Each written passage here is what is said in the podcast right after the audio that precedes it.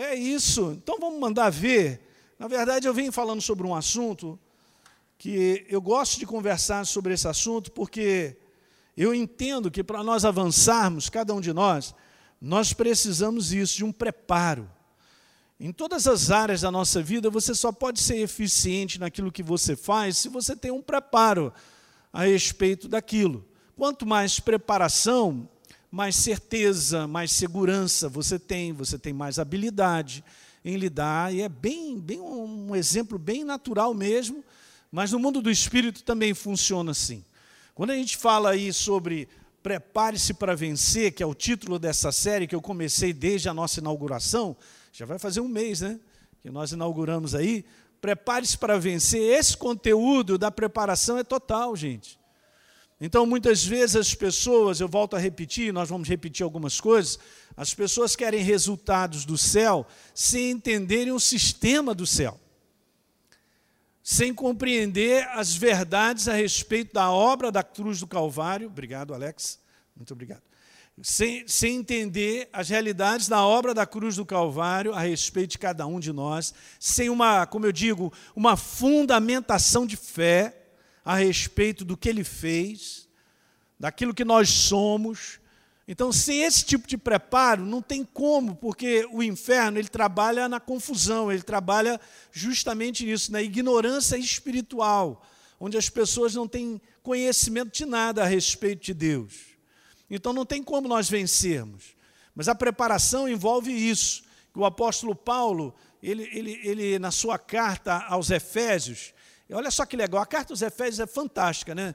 Porque é uma carta que nos três primeiros capítulos ele fala sobre a nossa herança.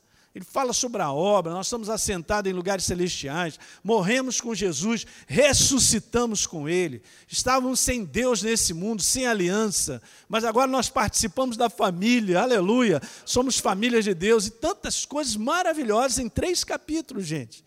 Depois ele entra no capítulo 4 até o início do capítulo 6, até o verso número 9, falando da importância então de vivermos toda essa realidade dos três primeiros capítulos. Mas, pastor, como é que a gente vive isso? Por fé, crendo no que ele fez na cruz do Calvário e assumindo essa identidade. Diga amém.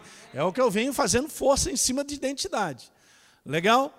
E depois, quando chega então no capítulo 6, depois de você entender a obra que ele fez, em termos de herança dessa identidade, e nós caminharmos por fé em cima disso, ele vem falando, ali, então se prepara para o combate. Engraçado, né? O capítulo 6 não está escrito no capítulo 1. Paulo não começou falando sobre quanto ao mais, ó, depois de ter falado tudo, até o capítulo, verso 10 do capítulo 6, ele diz: quanto ao mais, então, depois de ter falado tudo isso, sede fortalecidos no Senhor e na força do seu poder. E agora ele começa falando sobre um preparo, gente, é justamente isso. A necessidade minha e sua interior. Você se prepara como homem interior. É o teu homem interior, o ser espiritual vivo, que se prepara na fundamentação a respeito da obra de Jesus e da relação que nós temos com Ele. E é isso que te dá a vitória. A tua vitória não está do lado de fora em uma situação mudar em si, mas já começa aqui dentro do teu coração quando você se posicionará da maneira certa, diante da situação que você enfrenta. Diga aleluia. Ok? Quando você entende que pela sua natureza você agora pode, com autoridade, resistir às trevas. Quando você entende que você está vivendo algo que aquilo ali não é a vontade de Deus para a tua vida e você percebe que é o inferno te perturbando. Diga aleluia. Gente, isso é maravilhoso. Então a nossa vitória, de onde ela brota, pastor? Ela brota daqui de dentro, de um preparo interior. Ser fortalecido no Senhor e na força do seu poder é você ser cheio do Espírito Santo e ser cheio do entendimento revelado da verdade no teu coração. Esse é o segredo. E nós mantermos isso. Porque Paulo então agora começa a descrever a armadura que nós devemos vestir. E se é para vestir, é todo dia. A gente sai de casa e põe uma roupa. Então o homem interior, gente, precisa vestir de maneira diária. A compreensão, a renovação a respeito de quem nós somos, a nossa relação com Deus. Qual é o propósito de eu e você estarmos sobre a face da terra? Trabalhar, comer, dormir, ir embora, né, ficar velho ir embora, nada disso. Deus tem planos, Ele tem propostas para mim e para você. Há algo muito bem definido, do qual nós vamos percebendo no coração. Por que, que nós estamos vivos? Por que, que nós avançamos? Diga aleluia. Nós somos a igreja, tem um propósito nós estarmos aqui reunidos, gente. Tem um propósito começarmos o nosso trabalho em Ribeirão Preto, que Deus, a vontade dele é estabelecida. E nós somos só aquelas pessoas que entendem isso por entendimento, a revelação da verdade, e a gente vai colocando em prática. Mas a vitória está aí, ó, em você se preparar no teu homem interior. Amém? Então a série é essa, né? O pastor Rafa também tem falado um pouquinho sobre esse assunto e eu já mandei três mensagens a respeito disso, e a gente vai continuar. Legal? Então vamos lá, vamos ver alguns textos base que são importantes para nós. 2 Coríntios 5,17. Pastor, eu já conheço esse versículo. Olha só, a fé não vem por ter conhecido, a fé vem por sempre se renovar com a verdade. A fé vem por ouvir, ouvir a verdade de maneira contínua. Cada vez que eu ouço isso aí, ou então eu leio isso, eu me alegro, porque essa é a minha condição e a sua em Cristo Jesus. Então, beleza, se alguém está em Cristo, ela é uma nova criatura. Recebo isso por fé, assim como nós estamos aqui nessa noite por fé, porque nós cremos. Não é legal? Eu coloquei ali em vermelho, isso aí não está no original, só para te falar que você não sente que você é nova criatura, né? Eu venho enfatizando isso, até mesmo lá no nosso ministério, no Rio. Venho falando, gente, não trabalha com esse negócio de você sente, trabalha com a verdade, é um fato estabelecido, você crê. Então, eu creio, você não trabalha com eu sinto, você trabalha com eu creio, segue adiante em cima da verdade, e você verá a verdade abrindo portas na sua vida. Tem visto isso, nós temos visto isso acontecer em várias áreas. Então, eu sou uma nova criatura, as coisas antigas já passaram, eu não sou mais aquele velho homem, já era, morreu. Eis que se fizeram novas. Em algumas versões está assim, ó, todas as coisas. Amém. Começa de dentro para fora. Tudo muda. Não é verdade? Vamos lá, Gálatas 4, 6, outra passagem fantástica. Então Paulo diz: Vocês são filhos. Deus então enviou o seu Espírito ao nosso coração. Por isso o Espírito clama, o Espírito Santo e nós, Abba Pai. Por isso que eu posso dizer que ele é meu pai, porque eu tenho a natureza dele. E você também, diga amém. Legal, verso 7. Assim você não é mais escravo. Por que, que Paulo está falando sobre isso? Ele estava falando de uma natureza que me atrelava às trevas. Ok? Eu não sou mais do capeta, graças a Deus. E eu nem sabia que era, porque eu estava na cegueira. Mas eu fui liberto, essa é a palavra. Liberto, gente. Não tenho mais a natureza das trevas, eu sou filho, e sendo filho, eu sou herdeiro. Agora olha, Colossenses 1,13, olha as palavras, né? Ele nos libertou da autoridade do poder das trevas e nos transportou para o reino do Filho do seu amor. Imagina isso aí que eu já conversei com vocês. A importância de você entender que ninguém entra no reino de Deus se não tiver uma nova natureza. Ok? Eu fui liberto da velha natureza. Verso 14, nós temos redenção pelo sangue e remissão dos pecados, a obra de Jesus. Vamos pular um pouquinho para frente que o Colossenses arrebenta. Capítulo 2, verso 13. Quando vocês estavam mortos nos seus pecados, na incircuncisão da carne, ele lhes deu vida juntamente com Cristo, perdoando todos os nossos pecados. Legal, gente? Verso 14, Elinho. Eu cancelei o escrito de dívida que era contra você e constava de ordenança, o qual te era prejudicial, removi inteiramente na cruz do Calvário. Gente, a cruz do Calvário é a derrota das trevas. É por isso que ele não quer que você aprenda sobre a cruz, sobre a obra da cruz. Olha lá o verso 15: despojando os principados e potestades, publicamente expôs ao desprezo, triunfando sobre eles na cruz. Aleluia! Ó, se você tiver o hábito de trazer um caderno para anotar algumas coisas, é muito legal. Isso aí te ajuda a você rever, a você pensar em determinadas declarações com base na verdade. Eu quero te falar, por experiência minha, da minha esposa, te faz crescer. Ok? Então, legal, é só uma dica, tá bom? Ok, vamos lembrar sete coisas. Eu não tenho problema em repetir, sou igual ao apóstolo Paulo, aleluia. Não tem problema. Sete coisas falando sobre essa série, sobre Prepare-se para Vencer eu já tinha falado que Deus espera a minha decisão de encarar os desafios na condição de quem somos, não de quem nós sentimos. Não é naquilo, não, com base no que eu sinto, é com base em quem eu sou. É, pastor, mas é. Eu sou, está escrito, então eu sou. Mas esse básico aí ajuda, ajuda demais. A minha vida avançou muito espiritualmente quando eu entendi que eu tinha que parar de ficar pensando e tentando encaixar coisas na minha cabeça. Não é essa naturalidade humana que me dará vitória, mas é a certeza a respeito da obra que Jesus fez. Isso é fé. É uma crença definitiva. Então, beleza, eu vou, como é que eu encaro, pastor, os desafios? Eu encaro na condição de quem eu sou, uma nova criatura. E por natureza nós somos vencedores, eu já falei isso para vocês. Se eu estou aqui como nova criatura, foi porque Jesus venceu o inferno para que eu pudesse ter a natureza dele. Diga aleluia. Nós nascemos, depois, nós nascemos da obra da cruz do Calvário. É a nossa identidade. Verso, a segunda coisa para a gente recordar: a igreja, a nova criatura, que é o teu caso e a minha, na condição de vencedora sobre os desafios, ela precisa ser a nossa revelação hoje. Pede ao Espírito Santo para encher o teu coração dessa verdade. Que você é uma nova criatura, que nós somos, por natureza, mais do que vencedores. Nós, nós falamos sobre isso. Três. Não viveremos para avançar, progredir e prosperar sem saber quem verdadeiramente somos e temos que assumir essa identidade por fé. Diga aleluia. Pastor, você sente? Não, não sinto nada, eu creio. A gente sente arrepio, sente tudo, pode sentir até medo, mas eu sei quem eu sou. Se o inferno chega para mim para dizer uma opção de cor, eu alto lá. Não chega para me dizer aquilo que é mentira, porque o que é verdade está aqui eu creio. Você entende como é que a gente tem que ser direto? Pega a verdade e abraça ela. É assim que a gente avança. Assumimos a nossa identidade, essa nova natureza por fé, igreja. Aleluia.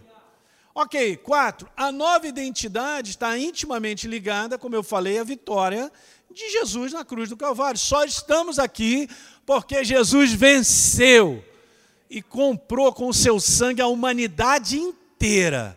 Ela só não sabe disso, mas você sabe. Um dia alguém te contou essa história e você creu. Foi o meu caso. Eu sou eternamente grato. Eternamente grato. Ok? Cinco. Só por sermos novas criaturas no Senhor, já somos, por natureza, vitoriosos sobre o inferno. Onde está, a morte, a tua vitória? Que vitória? Ele tem sobre a minha vida, não tem mais, eu tenho a vida. Se a gente considera a morte física uma derrota, nós estamos mal focados, não estamos com foco do céu. A morte física não é derrota para aqueles que já têm a vida eterna. é só uma passagem. Dá licença, seu anjo, que eu vou chegar à presença de Jesus. Não fique na minha frente, seu anjo, porque eu já tomei. Hã? Cara, é glorioso. O dia que a pessoa sai daqui, é nova criatura, é glorioso. Você tem que crer nisso. Vários relatos de pessoas que já tiveram essa experiência pós-morte, depois volta e tal. É glorioso. Ok? Então entenda bem isso aí, ó. Já somos, por natureza, vitoriosos. Porque se Jesus não vence na cruz do Calvário, eu e você não estaríamos aqui e toda a humanidade estaria presa ao inferno por natureza. Eu não tenho mais nada a ver com o inferno, eu fui liberto. Diga aleluia nessa noite. Você foi liberto. Tem uma nova natureza porque sente? Não, porque eu creio e é verdade. Homem, posso, pronto. Aí o Espírito Santo começa a mexer no nosso coração, a gente começa a se alegrar. Ok? Sexta coisa, recordando, a nova criatura nasceu da vitória de Jesus na cruz do Calvário. Então, vitória é a natureza da igreja. Diga aleluia.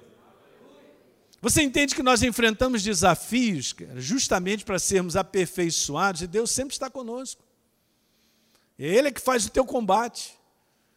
E naturalmente não avançaríamos, mas sobrenaturalmente a minha vida e a sua avança.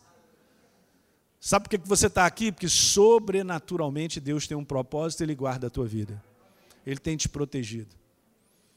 E Ele vai fazer, ele vai fazer valer o propósito dele na sua vida. Só isso é já motivo da gente sair daqui de joelho agradecendo. De joelho é melhor. São coisas simples, está vendo? Você se alegra com um fato. Você não se alegra porque você está sentindo. Você se alegra com um fato. Estou te dando uma revelação boa, hein? Você se alegra com um fato verdadeiro, é isso. Você não sai daqui esperando que você vai sentir o amor de Deus. Já falei sobre isso, né? A gente não espera sentir o amor de Deus. Você crê que Ele te ama, porque está escrito. Eu creio que Ele me ama. Então, somente isso. E assim a gente se posiciona. E por último, gente, recordando. Recordar é viver, diz Clarice Lispector, né? Acertou na bucha, é viver mesmo. Quanto mais você está recordando, você está renovando a tua mente. De repente você não veio naquela reunião que eu estava falando várias coisas, você já está tirando uma foto, pode tirar. Depois medita sobre tudo isso. Mas essa é a verdade da igreja. Nós precisamos, e agora depois eu vou cair nessa área para a gente conversar sobre essa preparação que é fundamental. Mas nós precisamos da mentalidade da verdade, de quem nós somos em Cristo Jesus, nos dirigindo em tudo. Em tudo na nossa vida. Quem nós somos, com a relação que eu tenho com Deus. É dessa maneira que eu me posiciono em tudo que eu enfrento. O inferno ele sabe desafiar as pessoas que não sabem nada a respeito de quem elas são. Justamente. No mundo já está na mão dele, por natureza. Mas a maior parte da igreja desconhece a sua real identidade em Cristo Jesus. Ah, eu sou de Jesus, eu sempre falo isso no Rio. Ah, eu sou de Jesus, é pouco. Eu também era de Jesus e era pouco, até que eu comecei a aprender quem eu sou em Cristo Jesus. Não é? E ano que vem, nós vamos voltar a ter a nossa escola Atos presencialmente, aleluia. Já tem online, você pode fazer. Né?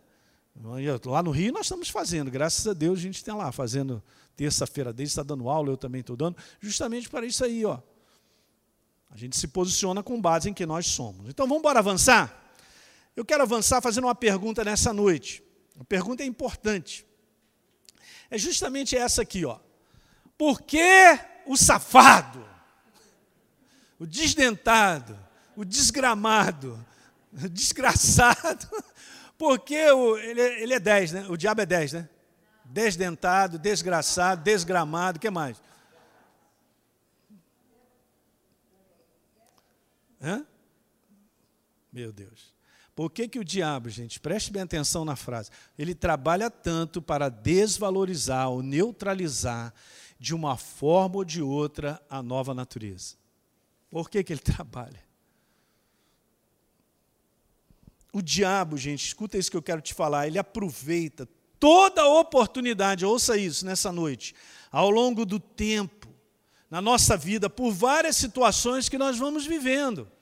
Isso vem desde criança, para incutir na nossa mente sentimentos e percepções naturais de incapacidade, de desqualificação, de insegurança, de fracasso. O maior mal do ser humano é ele mesmo se autodesvalorizar. Esse é o maior mal do ser humano.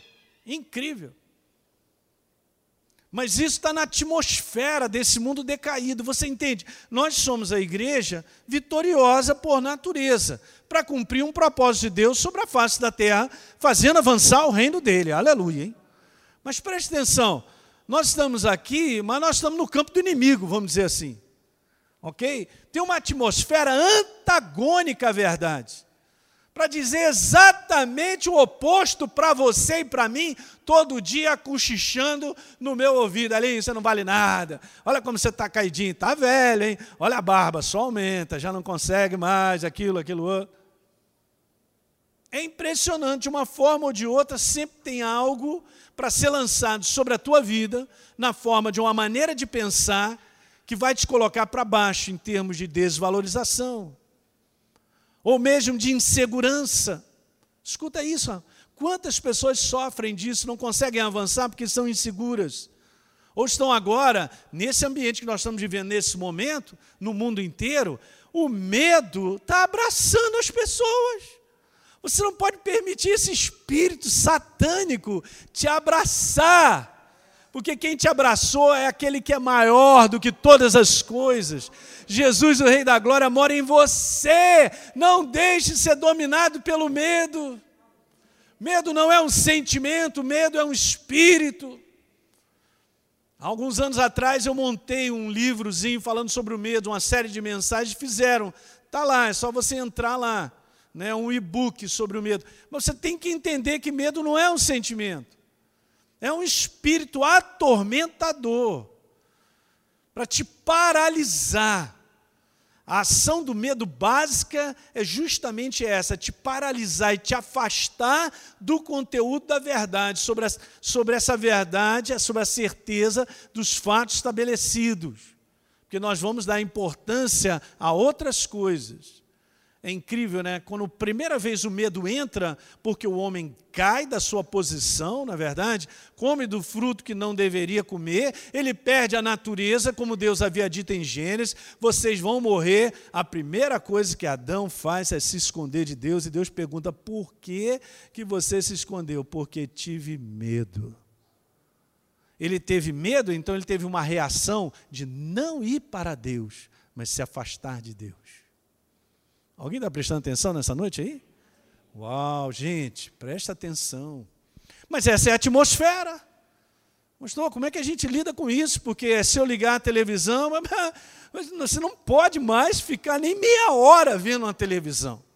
Não dá mais, gente. Não, mas não, mas eu vou ficar perdido. É melhor você ficar achado no reino de Deus do que perdido na mão das trevas. Hã? Esse mundo, gente, veja, decaído, é um fracasso porque está diretamente embaixo dessa influência. Não me pergunte, mas ele tem a maneira de falar contigo e comigo, até mesmo quando dormindo. Às vezes você dorme, você tem uns sonhos doidos, umas perturbações. Nós estamos no campo do inimigo. A gente tem que saber lidar com isso. Ok? Por que, que o mundo é um fracasso? Porque está debaixo dessa atmosfera, dessa influência. Então eu vou repetir a pergunta para a gente poder fazer a resposta. Por que então, pastor, o diabo trabalha tanto para me desvalorizar, neutralizar de uma forma ou de outra a minha identidade, quem eu sou? Porque, gente, por trás, deixa eu falar algo que é bíblico, mas isso é que é legal. Por trás dessa nova natureza, tem um papai sentado num trono, criador do universo. Quem é pai aqui? Que beleza. Você olha para o teu filho, é a criança mais linda que existe. O menino pode ser até feio. Não conta isso para ninguém. Que parece de repente com um avô, alguém meio assim, sabe?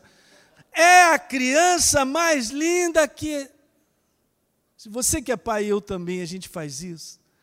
Aquele que nos criou, gente, nos deu novamente o direito de termos a natureza, nascemos de novo, somos filhos dele. Agora você imagina o que, que vem da boca dele para nós: só o melhor. O que sai da boca dele para nós está escrito, é por isso que você tem que tomar posse por fé. Quando Jesus estava pronto para começar o seu ministério, e ele foi batizado por João, está lá em Lucas e Mateus. O que, que acontece? Todo mundo ouve uma voz do céu dizendo: Esse é meu filho amado, em quem eu tenho prazer. Cara, você tem que ouvir essa voz que é para você também. Eu sou filho de Deus. Jesus é nosso irmão mais velho, é claro que ele é Deus, mas nós somos coerdeiros com ele, gente. Nós somos verdadeiramente, por natureza, filhos do Deus Altíssimo, o único Deus Altíssimo, sentado num trono. Então ele fala para você, cara, você é lindo. Só o Rafa gostou, tá vendo? É, pastor, tô caindo. Ah! Fala aí para mim. Eis o meu filho amado, a minha filha amada, em quem eu tenho prazer amado, amado, amado, amado. Você é amado por Deus. Sabe, uma das preparações mais fantásticas para nós vencermos é o quanto você e eu temos revelação do quanto Deus nos ama. Hoje é o mal desse século as pessoas estarem vazias, completamente vazias, querendo é, é, é, encher o seu interior com a aceitação de outras pessoas e tal. Ninguém preenche ninguém, só Deus te preenche. E é verdade. Alguém está pegando isso? Nós vamos falar um pouquinho sobre isso depois, porque essa é uma baita de uma preparação. A revelação que você tem do quanto Deus te ama. Então, Está valendo. Então, por que, que o diabo trabalha? Justamente isso aí, ó. Porque ele sabe o quanto Deus nos valorizou, ao ponto de trazer de volta uma identidade vencedora que estava perdida a própria natureza de Deus. Isso o inferno odeia. Ele olha para você, ele te odeia por causa da sua natureza, não porque a gente tem um corte de cabelo diferente. Não é com base em culturas, povos, não é com base em culturas sociais, é com base numa natureza. Quando ele olha para você, o ódio dele é por causa da sua natureza, porque é a natureza de Deus. O Espírito Santo está em mim, gente, está em você. Deus nos valorizou. Esse é o amor dele, ao ponto de trazer de volta a sua própria natureza que estava perdida. Uau! Aleluia! Esse é o problema, essa é a pergunta importante. Por que, que ele trabalha nessa atmosfera para colocar o homem tão para baixo, cara? Zero à esquerda, direto. Ele faz isso de maneira contínua. Ele massacra o ser humano. É um massacre mental sobre a tua vida, sobre várias situações, sobre a vida do mundo. Deus nos valorizou tanto, gente, que veja como o apóstolo João, ele escreve, 1 João, capítulo 3, verso 1, por isso que eu estou te falando, como é que a gente aborda isso, pastor? Sentindo? Não, crendo. Lendo 300 vezes, pedindo ao Espírito Santo, me revela isso, mas é demais, hein? Que amor maravilhoso o Pai nos concedeu. Vejam só, igreja, somos chamados filhos de Deus, é o que realmente nós somos, por natureza. Lá vai um filho de Deus andando ali. E fora isso, a gente não sabe aqueles que estão nos protegendo e guardando. Você anda com segurança e não sabe, olha aí. Fala teu irmão, tu está cheio de segurança, hein? Eu creio. E você também já deve ter passado situações, eu também, que se não fossem os anjos, tchau, tchau, um abraço. Essa é a nossa realidade. Ele nos valorizou ao ponto de sermos chamados filhos de Deus, e somos, por causa da natureza. Aleluia, diga aleluia. Essa é a nossa base, gente, a base de fé na identidade nossa, natureza. Nós temos que entender, gente, que o diabo, Satanás, infelizmente, sabe mais do que nós mesmos, quem verdadeiramente nós somos. Ele odeia a nossa natureza. E a igreja, ela desconhece por falta de instrução. Ok? É aquela ignorância espiritual que não só tem no mundo, óbvio, mas tem dentro da igreja, de não entender essa obra feita na cruz do Calvário. Ele odeia essa nossa nova natureza. Range os dentes, ele não gosta, olha para mim, passa do outro lado, mas não se mete comigo. Porque você é filho do Deus Altíssimo. Meu Deus, gente, isso é muito grande por toda a palavra várias passagens trazendo revelação a respeito do quanto Deus nos ama.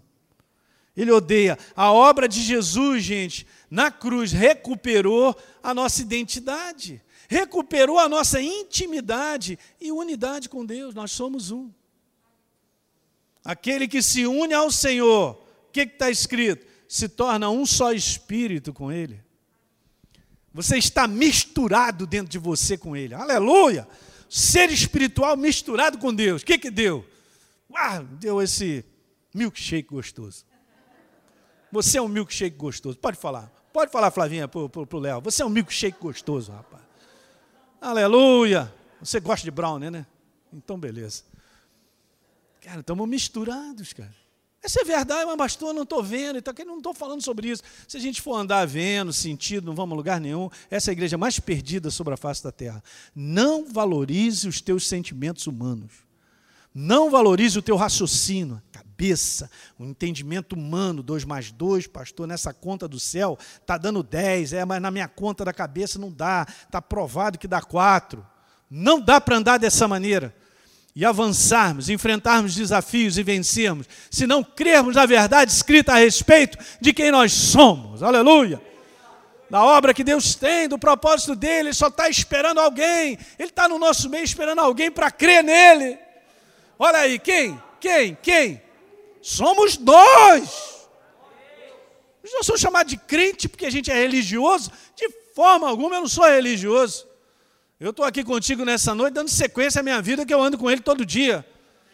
E a gente tem que se congregar, porque isso é maravilhoso, você aprende, como eu aprendi e cresci também, sentado igual você e direto, eu e ela, sentado direto, direto, direto, direto, direto, botando para dentro, eu tenho fome, eu tenho fome, fala, fala, aí confere, palavra e tal, para dentro, é assim que funciona. Crença pura. Um livro desse onde as pessoas abordam, dizendo, você acredita na Bíblia?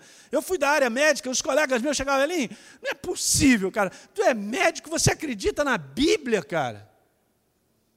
Eu falei, claro, ela é a verdade. O que eu vou fazer um sujeito desse? Não vou fazer nada. E se eu não creio que Deus é Deus, ele não é. Eu acabo crendo naquilo que eu creio. Todo mundo vive por uma crença. Se a minha crença é apenas uma ciência, dá para provar, eu acredito. Não dá para provar, eu não acredito, então é assim que você vai viver. E é aí então que o inferno vai paralisar e segurar essa vida. Não haverá milagres, não haverá sobrenaturais. E a gente acaba se acostumando vendo sobrenatural. Quando é que o sobrenatural vem? Quando nós cremos. Quando é que ele aparece, pastor? Quando é que o milagre vem? Eu sei que Deus operou isso, fazendo aquilo quando nós cremos, porque cada um de nós enfrenta situações que são difíceis. Do ponto de vista natural, não dá para resolver. Aleluia! Mas eu tenho um Deus que eu apresento para ele, Senhor, é contigo, eu vou mandar e-mail para o céu, é agora. Legal, Senhor, numa boa, estou contigo, olha aí, a situação é essa e tal. E ele tem prazer em responder. Ele já chega dizendo, Elinho, chá comigo, porque esse chá você pode tomar, que é o chá comigo, com ele. Uau, aí ele vem e intervém na tua vida. Incrível, gente. Essa é assim mesmo, é a igreja que anda sobrenatural, ó, sobre o natural. É a operação dele o tempo todo, diga aleluia. Mas tem que levantar apenas isso. Eu creio, pastor. Eu creio, mas estou sentindo. A minha perna está tremendo, mas eu creio. A minha perna está tremendo, mas eu creio. Uh, aleluia. As coisas começam a mudar. A passagem que o inferno mais odeia é essa.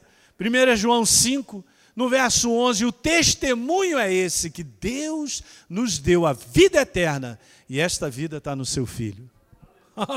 Ele odeia essa passagem. Aquele que tem o filho tem o quê?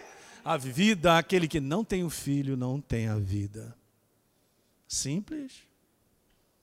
Mas poderoso, verdadeiro. Eu quero continuar a perguntar se a gente tem uma condição de identidade, de tamanho valor, gente, por que uma boa parte da igreja do Senhor sofre ainda com essa autoimagem errada e negativa de si mesmo. Porque as pessoas, uma boa parte da igreja sofre com um sentimento estranho de inferioridade, desvalio, de fraqueza, de fracasso. Por quê, pastor? Simples. Na verdade, o diabo odeia a nossa condição de vencedores em Cristo Jesus, porque não se viram ainda como o Senhor os vê em Jesus, redimidos da miséria, das maldições, que mais? Das doenças, na cruz do Calvário, ele levou sobre si as nossas enfermidades. Pastor, mas tem muita gente doente perfeitamente, mas nós fazemos o bom combate da fé. Ok? Nós estamos nesse mundo, por isso Paulo falou assim: ó, eu completei a carreira, mas eu guardei a fé e fiz o bom combate. Qual o combate que nós fazemos? A fé da verdade, algo estabelecido na palavra que pertence a mim. Então, esse é o problema. As pessoas não se viram ainda como o Senhor os vê. Isso é uma das coisas que eu tenho aprendido na minha jornada, é ficar olhando o foco de Deus sobre a minha vida. Como é que Ele me vê? Ele me vê um falido, um fracassado? Claro que não. A gente pode enfrentar o problema que for, ou o momento que for. Tem várias situações que nós enfrentamos na vida, várias. Mas isso não me rotula como um fracasso e derrota. Problemas não são rótulos, anote isso. Problemas não são rótulos de fracasso e derrota. São simplesmente problemas, da qual homens de Deus enfrentaram vários, está aqui na palavra para nos ensinar e qual Deus colocou a mão e mudou a sorte. Diga aleluia. É isso que nós precisamos entender. Ok? Mas eu não vou me olhar. Ah, tô, ah, o inferno ele sugere, você é um fracasso, olha aí, é aquilo outro. Então fica mandando esses sentimentos todos que eu acabei de te falar, porque as pessoas não se veem como Deus as vê. Eu caminho com Deus, eu sou filho dele, estou sendo aperfeiçoado e você também. Mas eu quero é a visão do céu sobre a minha vida. Por isso eu preciso de fé, porque eu abraço. Diga aleluia. Quantas vezes o inferno vai sugere em situações que você passa e eu também, tá vendo? Deus te abandonou. Tá vendo? Nada muda, tá demorando. Olha, capeta safado. Mas o meu Deus está me vendo, estou caminhando com Ele. Quantas são as situações que Deus fala para a gente? Espera. Várias situações. E no final da história, ele vira a situação. Não é verdade isso, gente? Você quer vencer com Deus, cara? Nós temos que exercer demais isso. Primeiro, o olhar de Deus sobre a nossa vida. E segundo, vou te dar a dica, estou dando duas dicas hein, poderosas. Depois você paga uma pizza para mim. A segunda é: seja perseverante. Se você não for uma pessoa de paciência, de perseverança, pastor, o chumbo grosso está aí, ó. Meu Deus do céu, estou nesse tiroteio já há um tempo. Cara, persevera. A Bíblia declara que felizes são aqueles que perseveram. Tiago diz algo tremendo, deixa eu compartilhar isso rápido. Você pode ir lá em Tiago, no capítulo 5, depois do livro de Hebreus, não sei se ajuda. Tiago 5. Veja aí, verso 11: Eis que temos por felizes os que perseveraram firmes. Uau! E qual é o exemplo que o Espírito Santo cita para mim e para você? Na vida de Jó. Praticamente o livro inteiro de Jó sobre uma situação que acontece com ele de perdas em cima de perdas. Não é verdade? E ele ainda fica lá gravemente doente. E olha o que, que o Espírito Santo está trazendo. Ele está dizendo assim: Eis que temos por felizes os que perseveraram firmes. E aí ele complementa dizendo: Você já ouviu falar, Elinho, da paciência ou da perseverança de Jó? É, já ouvi, mas espera, ainda quero acrescentar. Isso é o Espírito Santo está falando conosco. Quantos creem? Aham, é a palavra, não é? E você viu o fim que o Senhor deu a ele? e abençoou o último estágio de Jó mais do que o primeiro. E Deus restituiu tudo em dobro na vida dele. Não é só recurso, não. Prazer, alegria, família, tudo, tudo, tudo, tudo, tudo, tudo. Olha como está escrito aí no finalzinho: porque o Senhor, Ele é cheio de terna misericórdia e compaixão. Que alguém diga glória a Deus. Uh, aleluia! Aí, ó. Se, você tem que se ver como Deus te vê pela obra da cruz, nessa identidade que é do céu. Está escrito, é um fato, uma nova natureza, uma nova identidade, e você tem que ser perseverante. Vencerás os combates. Aí sim você se encontra como igreja preparada para os desafios. Super preparada. Deus nos vê como verdadeiramente nós somos, justificados, favorecidos e mais do que vencedores. Eu não vou levar para minha casa uma planilha que não seja essa aí.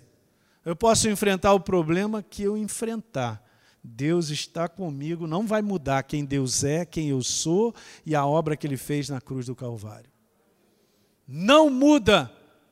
O que Deus fez para nós em termos de herança, em quem nós somos, não será mudado por problema. Por isso que eu preciso ter a visão certa a meu respeito, da minha relação com Deus, para vencer o problema, porque Ele muda.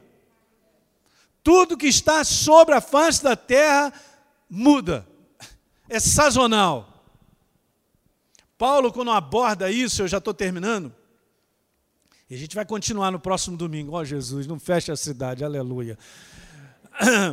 A gente vai continuar. Mas olha, quando. Preste atenção, essa passagem é muito legal, ela é impressionante. Porque Paulo, quando ele estava falando sobre esse posicionamento, ele estava dizendo assim: olha só, não desanime, por isso não desanimamos. Porque se o nosso homem exterior, essa humanidade que sente, e o inferno trabalha com isso, né? Se, se esse homem exterior ele se corrompe, está escrito lá, mas o nosso homem interior, que crê na verdade, ele se renova. E diz assim no verso 18 de 2 Coríntios capítulo 4: Não atentando nós nas coisas que se veem, nas coisas naturais. Ah, pastor, mas esse problema eu vou te falar, ele está me atormentando. Pois é, cara, então se prepara no teu homem interior para você olhar esse problema da maneira como o céu vê. E como você se vê nessa relação para você vencer. Ele falou: não atentando nós nas coisas que se veem, mas nas que se não veem, porque são eternas, absolutas, fatos consumados do inferno, gente. Esse é o problema dele. Ele quer tirar daqui, porque ele sabe que isso aqui já foi estabelecido e jamais mudará. A verdade jamais mudará. Jamais. Continua sentado num trono absoluto, reinando de eternidade a eternidade não mudará o fato de quem eu sou em Cristo Jesus, a relação que eu tenho com Ele. A definição do céu sobre a minha vida é essa, que por fé todo dia eu tenho que manter, na minha perseverança, e você verá que a tua vida vai avançar, os problemas não vão te abraçar, as situações não vão quebrar a tua vida. Mas se deixar o inferno falar sobre situações que eu e você vamos vivendo, vai acabar, cara, preso dentro de casa, lotado de remédio, deprimido, sem sair de casa. Estou falando para você. Alguém está pegando isso? Qual é a nossa alegria, gente? E fora isso, a gente fica tão preocupado com os nossos olhinhos olhando esse mundo. Gente, tudo isso vai acabar. Será que essa é a nossa preocupação? Coisas, coisas do mundo naturais. Jesus falou assim, ó: Todas essas coisas serão acrescentadas. Busca o reino de Deus em primeiro lugar e tudo isso vai ser acrescentado. Não andeis ansiosos de coisa alguma. Meu Deus, gente. É porque Jesus não moveu no, no, nos, nos dias de hoje. Naquela época era fácil, tudo tranquilo, andava de jegue para lá e para cá, tranquilo. Brincadeira. Porque Ele tem cuidado de nós. Está escrito lançando sobre ele toda a nossa ansiedade, porque Deus tem. Você tem que ter a visão do céu para poder fazer isso. De quem nós somos. Eu estou aqui só por causa de um propósito. O dia que meu propósito terminar, eu vou para casa. Vou mandar um beijo para você. Tchau. Você entende isso? Paulo diz assim: se a nossa esperança em Cristo Jesus se limita apenas a esta vida, nós somos os mais infelizes de todos os homens. 1 Coríntios capítulo 15, verso 19. Porque ele tinha uma visão alta, ele mesmo que disse isso, não atentando nós nas coisas que se veem, mas nas que se não veem, porque as que se não veem são eternas, absolutas. Recentemente na igreja eu falei, galera, nós estamos aqui porque Deus está nos preparando para os propósitos pós-terra. Nem começamos ainda. A partida nem foi apitada ainda, nós estamos só no preparo. Que, pastor? Passando esses anos todos na face da terra. Exatamente. Como igreja, nós estamos sendo preparados para os propósitos eternos de Deus. Você crê nisso? Eu fico animado, cara, que tem muita coisa boa, hein, Rogério, para a gente fazer depois, cara. Não tiver umas motocicletas, a gente, aleluia. Nós vamos de motocicleta. Os propósitos eternos, cara. Imagina isso, gente. Por isso que ele tem trabalhado comigo e contigo. Nós somos filhos, cara. Nós somos herdeiros. Nós somos a família. O que? A família. Não sou melhor do que ninguém. É muito importante dizer isso. Porque eu criei, eu me tornei agora membro dessa família. E essa porta está aberta para todos, sem exceção, para todos. Amém, queridos?